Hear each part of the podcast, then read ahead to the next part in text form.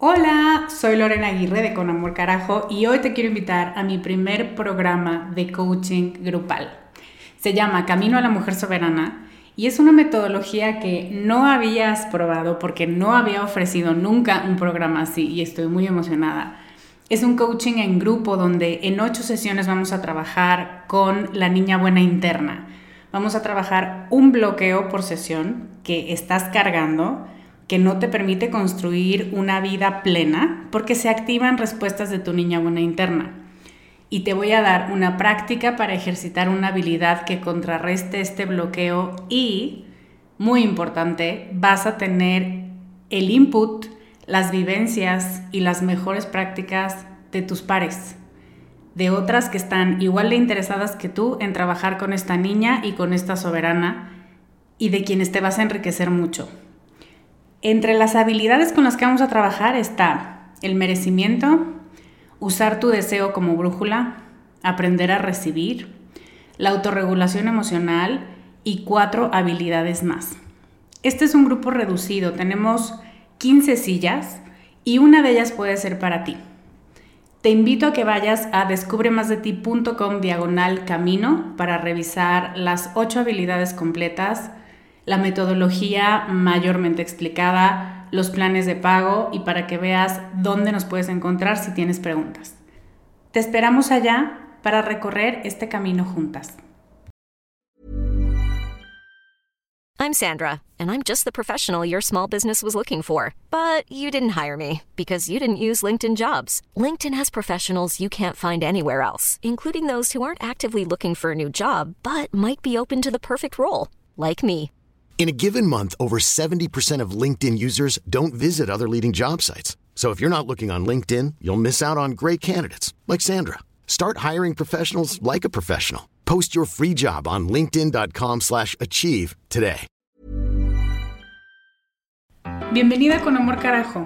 Este es un espacio para hablar sobre todas tus emociones sin juicios, para abrazar tu imperfección, para aceptar todo lo que eres y para desarrollar autocompasión. Me da muchísimo gusto que estés aquí. Si quieres sumarte a mi lista de correo para saber más de mí y de mis programas, deja tus datos en descubremasdeti.com diagonal lista. ¿Empezamos? Hola, ¿cómo estás? Bienvenida al podcast 378. Yo soy Lorena Aguirre y soy coach emocional y de autocompasión radical. Y traigo un temazo. Este capítulo es especialmente para mi tribu que es muy como yo. Peor descripción de ver.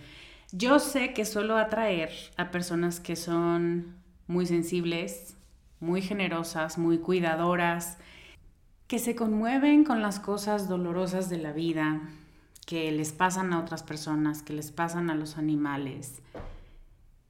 Cosas que cuando tú piensas, ay, güey, si yo estuviera en ese lugar, probablemente estaría devastada. Y también sé que de pronto en este exceso de sentimiento y de conmoción, nos hace falta poner límites a nuestras acciones, pero también a nuestras reacciones emocionales. ¿Sabes? La manera en la que algo nos impacta demasiado y de pronto nos mueve impulsiva y a veces maníacamente a actuar y el no poderlo controlar. En realidad son las acciones lo que necesitamos educar, lo que necesitamos reconocer, nombrar y darle su lugar. Pero yo sé que muchos de ustedes son así.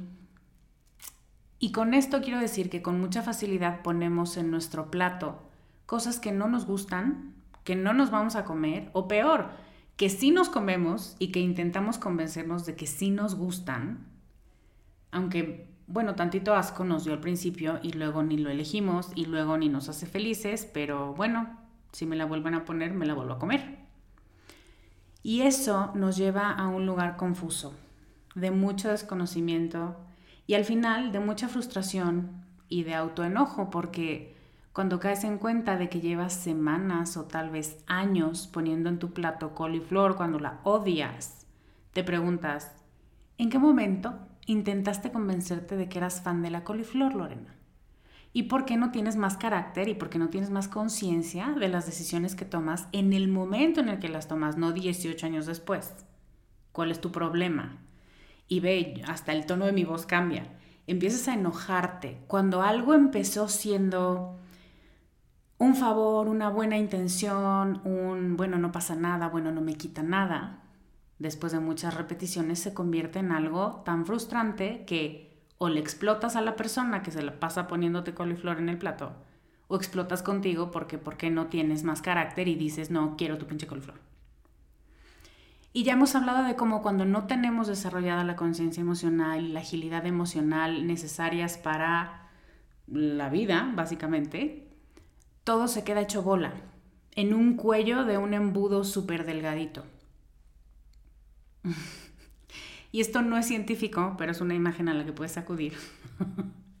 Lo único que pasa por ese embudo tan delgadito es la culpa y el enojo dirigidos hacia ti misma. Es la manera que tiene nuestro sistema afectivo de empezar a depurar o por lo menos sacar lo más agresivo primero. El problema es que muchas veces nos quedamos en este círculo vicioso de autocrítica y de decepcionarte a ti misma y de ya no confiar en lo que dices o en las decisiones que tomas porque hay evidencia reciente de que tus decisiones están basadas en la inconsciencia.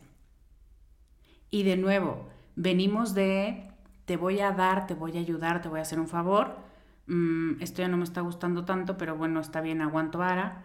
Y luego dices, no, muy mal, muy mal, es que en qué momento. Y todo esto es un ciclo.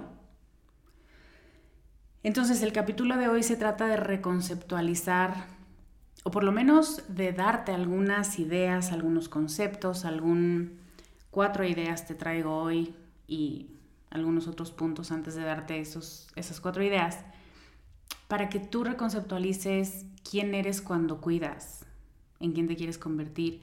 Y lo dirijo especialmente a estas mujeres que son estos arquetipos de mamás de todo el mundo de protectoras, de guardaespaldas, de enfermeras, de sus parejas, de sus amigas y hasta de sus padres. Y fíjate, seguramente lo notaste, cómo no menciono a las crías, porque tus crías en edad de desarrollo sí necesitan ser cuidadas y protegidas y sanadas. Simplemente porque tú estás en un lugar de autoridad mayor y de experiencia de vida mayor y es esperado que todavía no sepan cómo cuidarse a sí mismos en todos sus ámbitos de vida, pero tú los estás entrenando para ello. Ese es tu rol. Súper bien que lo hagas. En cambio, en una relación de iguales o que para convertirse en una relación segura y sana tendría que darse entre iguales de manera equitativa, cuando tú eres la que cuida o la única que cuida y que provee de muchos recursos, no solamente materiales y físicos, sino emocionales y energéticos y de tiempo, las relaciones y las dinámicas fácilmente se vuelven estériles, frustrantes y abusivas. A veces de manera inconsciente, pero abusivas al final. Y lo que he encontrado es que hay un hábito que lleva mucho tiempo existiendo en nuestra sociedad, y es que culturalmente las mujeres estamos educadas para cuidar en el término más amplio de la palabra, cuidarlo todo. Cuidar las casas, cuidar los corazones, cuidar los problemas, la comida, los recursos. Y hablando de recursos, paréntesis, si tú también creciste en un entorno hipertradicional como yo, seguramente te contaron la historia de que esto es ancestral. Ay, Jesús y que en la prehistoria las mujeres al ser recolectoras y los hombres al ser cazadores aprendimos a tender naturalmente a estas tareas. Ellos a salir, a proveer y a no comunicarse, ¿no? La justificación era para no espantar a la presa, entonces por eso no comunican y no hablan. y nosotras quedarnos en un solo lugar esperando que alguien más resuelva nuestras necesidades alimenticias y resolviendo todo lo que se fuera presentando en la casa. ¿Ves? Protegiendo, cuidando, eh, evitando fuegos, evitando pleitos, todo eso, naturalmente nos dijeron, recae sobre nosotras. Y esto es mentira. Tiene varias décadas que se encontró que esto es mentira. Te voy a dejar en las notas de este podcast un artículo de un antropólogo que explica cómo restos encontrados en Perú de mujeres con instrumentos de caza nos dan para pensar que, o no me lo vas a creer, ellas no se dedicaban a esperar a que les trajeran su comida, sino que también salían a buscarla. Así que para todas las que en su adolescencia les vendieron esta historia y muchas otras historias bastante absurdas pero que hacían sonar como verdad, hoy me da mucho gusto desmentirla y también invitarte a que cuestiones como muchas de las cosas que nos dijeron no tienen ningún sustento. Es pseudociencia que se utiliza muchísimo en estos círculos para pedazos de realidad para que yo tenga razón y entonces se lo pueda enseñar a mis hijos Em, para sostener posturas patriarcales. Posturas que nos mantengan contenidas, exclusivamente receptoras y no siendo parte activa de nuestras propias vidas. Entonces,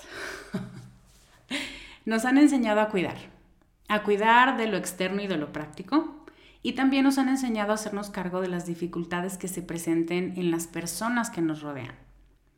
Principalmente sus dificultades afectivas. Y esto es un problema porque muchas veces nosotras mismas no sabemos qué hacer con nuestras emociones.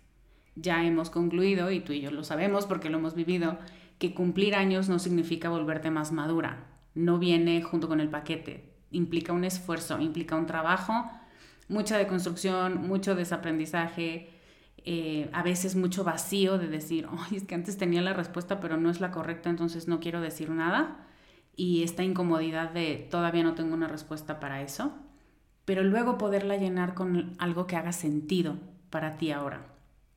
Entonces, eso, a veces no sabes ni qué estás sintiendo, ni cuál es tu opinión o tu postura sobre esta experiencia que estás atravesando.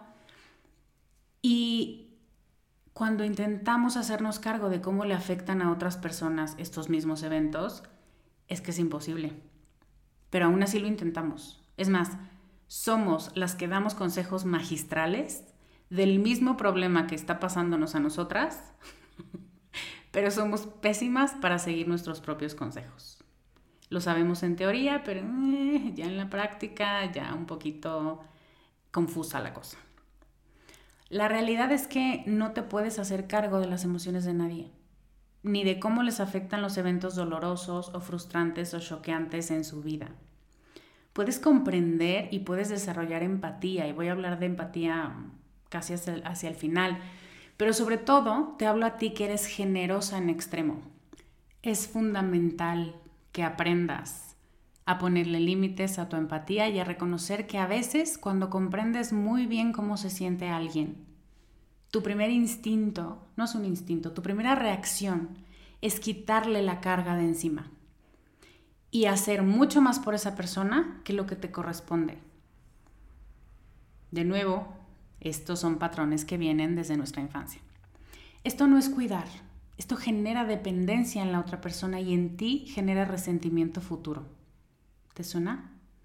Muchas de nosotras hemos construido relaciones basadas en esta inequidad de fuerza, de energía, de disposición, de herramientas.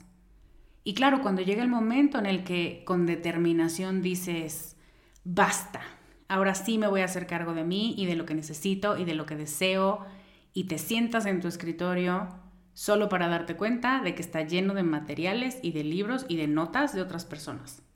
Y los tuyos, pues quién sabe, tal vez perdidos o escondidos o traspapelados. Y cuando notas esto, te frustras y te enfureces, o te vas de vuelta a cuidar a otros con tal de no recoger el cagadero del escritorio que necesitas para trabajar en ti. Y me gustaría mucho que hasta este punto donde estamos me compartas cómo va resonando esto contigo y cómo a veces se siente súper raro brincar del amor incondicional o lo que entendemos como incondicional y del te lo voy a dar todo con todo mi amor al resentimiento y a la frustración y al hartazgo.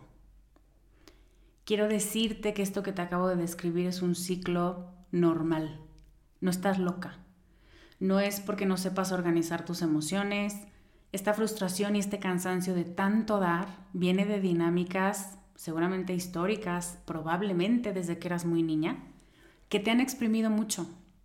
Tanto la vitalidad como la generosidad y hasta la empatía. Dame más, dame más. Y entonces volteas a ver tu caja y solamente hay telarañas donde antes había ilusión de ayudar y muchos recursos. Donde antes tenías de dónde agarrarte para seguir dando a quien te necesitara, hasta que de pronto ya no hay más.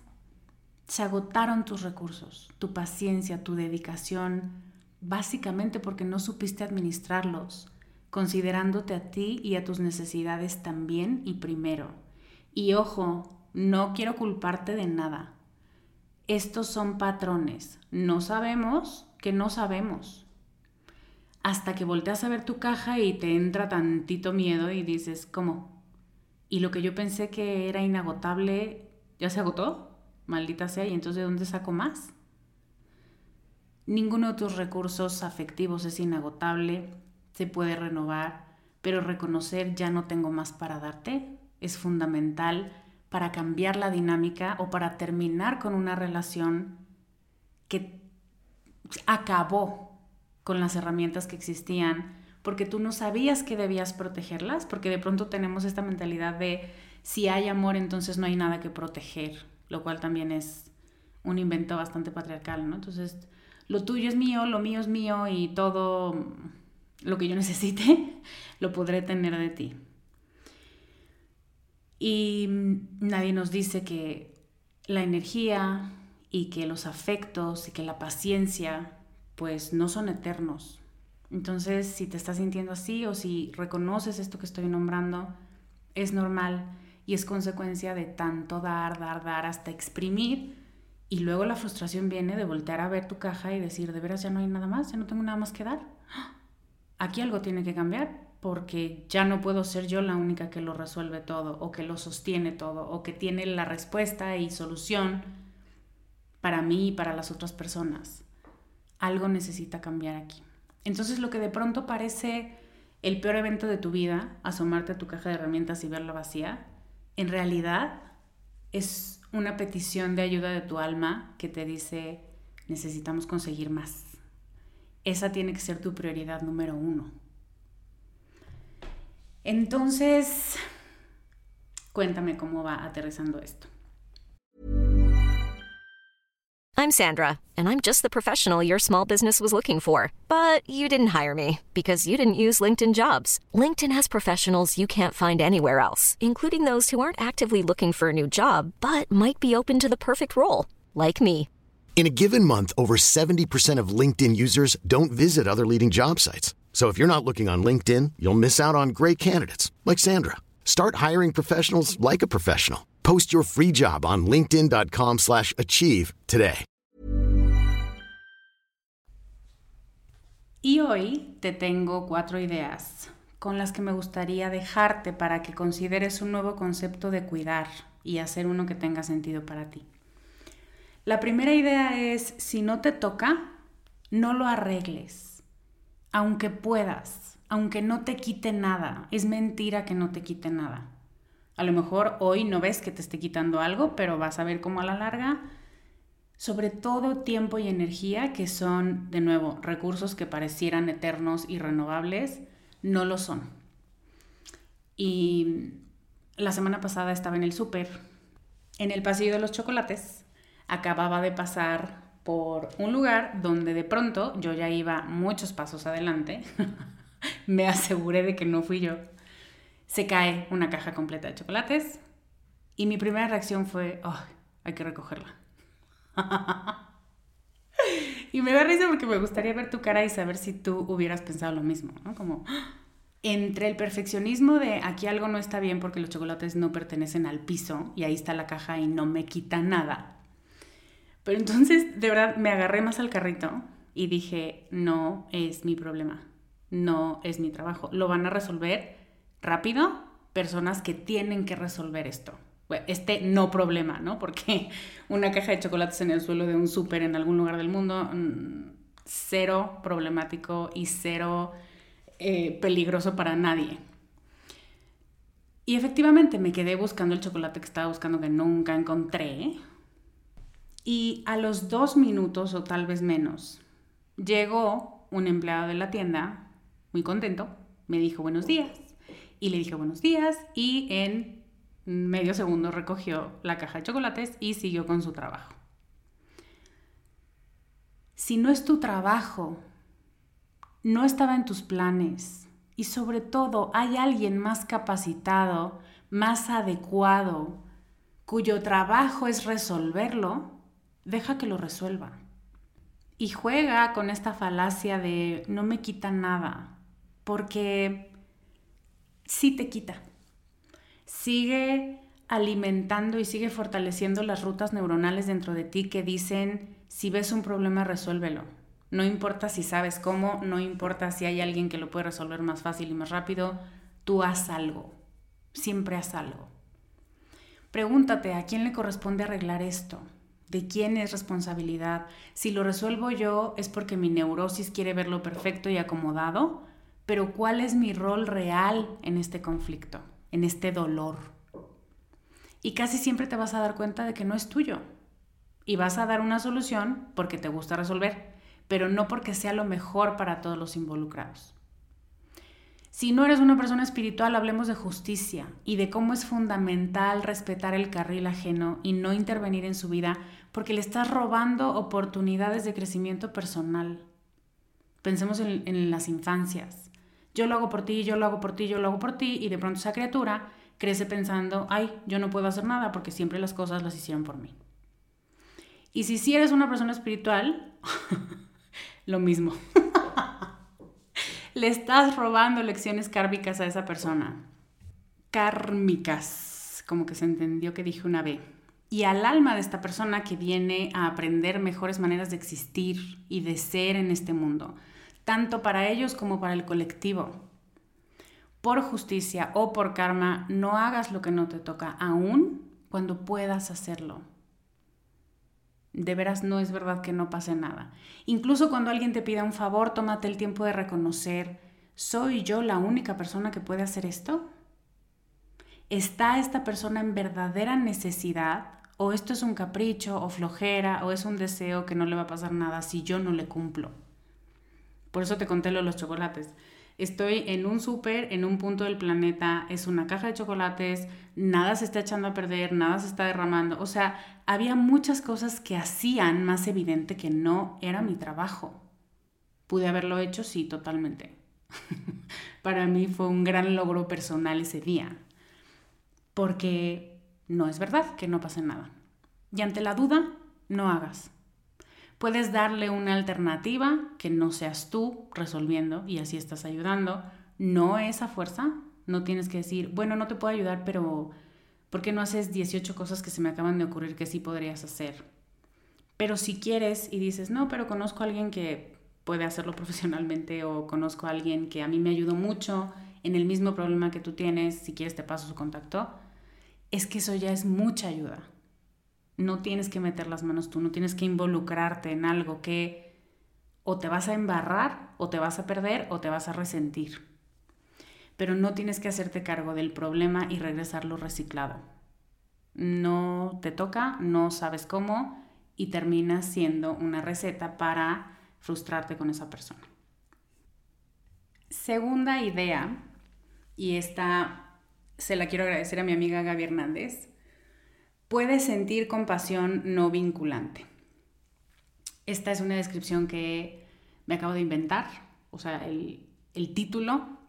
Y lo que quiero decir es, cuando solemos dar de más, es porque también solemos observar y darnos cuenta de muchas más cosas y muchos más dolores presentes que el resto de la gente.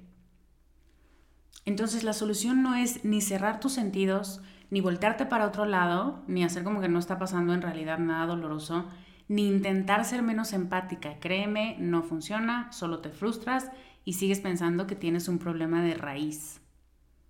Lo que sí funciona es reconocer, yo soy alguien muy sensible, me pongo con mucha facilidad en los zapatos de otra persona y necesito reconocer mi alcance en esta situación. De nuevo, no tengo cómo resolverlo porque no me está pasando a mí y no es mi responsabilidad resolver un problema que a otra persona vivirlo, atravesarlo y resolverlo le va a traer muchos beneficios y herramientas de vida. Y a mí solo me va a traer más trabajo y más frustración. Compasión no vinculante es me duele mucho lo que te está pasando y esto es lo que puedo hacer por ti. No más. No eres una mala persona por no resolverle la vida a otras personas, porque además, fíjate la soberbia de resolverles la vida. no sabemos ni resolver la nuestra y ahí quieres resolver la del prójimo. Que también puede a veces llegar a ser una fuga de nuestros propios problemas, donde le dices a la otra persona, ay, tu plato se ve más interesante que el mío, entonces déjame, dejo aquí el mío, que se enfríe y que eventualmente se eche a perder, alguien encuentre y lo tire mientras nos concentramos ambas en el tuyo. Entonces, esto es lo que puedo hacer por ti. Esto es lo que me corresponde hacer por ti. Y me duele mucho lo que te está pasando. Y siento muy feo y me gustaría que no te doliera tanto, pero yo no alcanzo a ver la magnitud de esta foto, de esta imagen. Pero estoy segura que aquí hay algo que tú vas a vivir de donde vas a extraer una herramienta que te ayude por si esto se repite en el futuro. Estoy segura. La tercera idea es desarrollar límites para dar. Y esto es difícil porque casi siempre está emparejado con las maneras que tiene nuestro sistema de vincularse con otras personas. O sea que muchas de nosotras crecimos sintiendo y experimentando que entre más dabas, más te querían, o más bienvenida eras, o más te sonreían, o más te agradecían, o más te decían que, ¡ay, qué niña tan linda y tan generosa y tan preciosa! Y esas eran señales de que pertenecías a un grupo, de que tu permanencia en este espacio social no corría peligro. Entonces, si te da taquicardia cuando te digo no tienes que hacerlo aunque puedas, probablemente lo que tengas que revisar es si estás asociando darte demasiado con merecerte reconocimiento y amor. Porque el amor honesto no te exprime, no te abusa y tiene la suficiente responsabilidad afectiva como para no recargarse en ti cuando puede resolverlo por su cuenta. Solo tenemos que darles a las personas la oportunidad de diseñar y de poner en práctica ese amor honesto, meternos un freno, de generar amor no dependiente, y que no te cargue la mano porque tú siempre sabes y porque tú siempre puedes. Es mentira, porque no es que todos lo sepamos, pero la otra persona también puede buscar sus libros, sus podcasts, sus terapeutas y sus herramientas para darle una respuesta adaptativa a sus problemas. Tenemos la misma capacidad tú y yo. Y la cuarta idea, estoy segura que te va a gustar, dignifica la experiencia compleja de la otra persona. Muchas veces, aunque sepamos que necesitamos tomar distancia de seguir cuidando y ayudando a alguien, cuando dices, esto ya no lo tengo que hacer yo, nos cuesta trabajo alejarnos porque lo vemos como quitarle el tapete sobre el que está parada la persona y ser crueles si de pronto dejamos de hacer algo que habíamos acordado hacer o que no lo acordamos pero veníamos haciendo ya por mucho tiempo. Y si te das cuenta en la manera en la que estoy nombrando este problema, lo que solemos hacer es ver a las otras personas como víctimas, a falta de una mejor palabra. Que a lo mejor sí lo fueron, sí lo son, pero no es lo único que son. Voy a hablar de eso en unos segundos. Los vemos como niños cuando no lo son, o como personas que no pueden y no son aptas para vivir su vida y nos necesitan a nosotras. Probablemente lo hagamos de manera inconsciente, pero es muy frecuente que tengamos a la otra persona en una perspectiva menor, menos fuerte, con menos recursos, con menos capacidades, con menos experiencia en este tema. Tú no tienes un título en psicología como yo, tú tienes un trauma que me compartiste y yo sé que no sabes o que no puedes resolverlo. Tú no tienes y yo sí tengo. Y aquí de nuevo es donde nuestra alta empatía nos juega en contra. Voy a repetirlo. No quiero culparte de nada. Yo soy como tú y me parece fundamental la autocompasión en este proceso. Nadie de las que somos así queremos pensar en otra persona como eres menos que. No lo hacemos con conciencia. No Ya cuando lo vemos dices, ay, güey, eso es un poquito agresivo. Quiero cambiarlo. Y por eso me parece importante nombrarlo, para reconocer, no, no te quiero ver menos, no te quiero ver en un escalón inferior al mío. Volvemos a hablar de las relaciones equitativas entre pares. Y entonces nuestra empatía muy alta nos juega en contra porque secuestramos la problemática y el trauma y la vivencia de la persona que estamos intentando ayudar. Y con facilidad esta persona y la perspectiva que tenemos de ella se vuelve unidimensional. Es decir, tú eres una persona con trauma. Tú eres una persona a la que su mamá no le demostró afecto nunca. Tú eres una persona que tuvo pésimos terapeutas y ya no confías en nadie más que en mí. Y es todo lo que eres. Y de esta manera le arrancamos pedazos de humanidad, de complejidad a esta persona que estamos intentando ayudar y cuidar, porque en el fondo estamos diciendo, tú no puedes cuidarte a ti misma por tu trauma, así que yo te cuido. Y esto es aplaudido y hay películas al respecto. Claro, hasta que te agotes. Y cuando te agotes, ya no habrá vuelta atrás. Y todo el resentimiento que se había estado juntando invisible y insensiblemente por semanas, meses o años, va a explotar. Y te va a alejar definitivamente de esa persona. Y o te va a dejar con muchas dudas sobre ti, sobre tu gestión de relaciones, sobre hasta qué punto sabes parar, sabes decir que no, sabes reconocer cuando la otra persona tiene que hacerse cargo de sus cosas y tú no se las estás quitando de la mesa para ayudarle, entre comillas. Entonces mi punto aquí es la importancia de dignificar la experiencia de vida de la persona a la que quieres y a la que estás cuidando.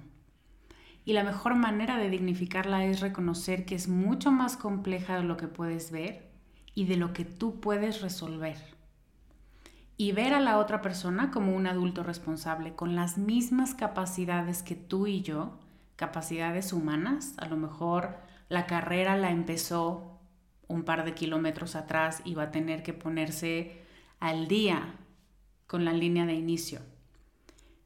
Pero tiene la capacidad, tiene la voluntad, tiene todo en potencia dentro de sí para elegir cambiar, para elegir nuevas maneras de responder y de reaccionar. Y tú y yo no podemos robarle ningún tramo de camino, no podemos darle atajos. No te tengo que resolver para acompañarte.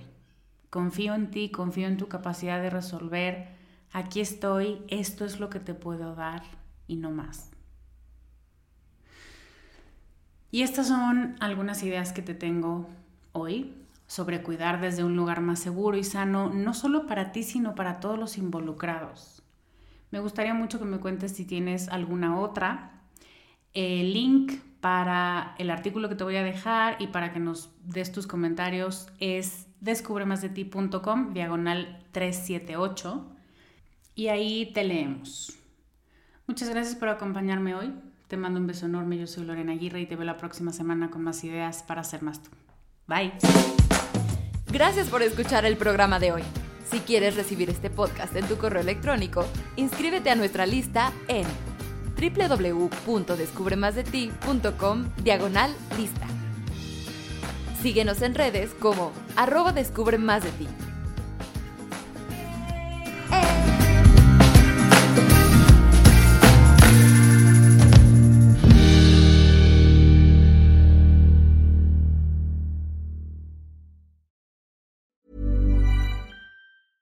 Hey, folks, I'm Mark Marin from the WTF Podcast, and this episode is brought to you by Kleenex Ultra Soft Tissues, your ally to help tackle your allergy symptoms this season. I love the change of seasons, but nobody loves pollen and all those other things floating in the air that make you sneeze during this nice weather. Kleenex Ultra Soft Tissues are hypoallergenic and allergist approved, so fight back against watery eyes and runny noses without worrying about irritating your skin. For this allergy season, grab Kleenex and face allergies head on.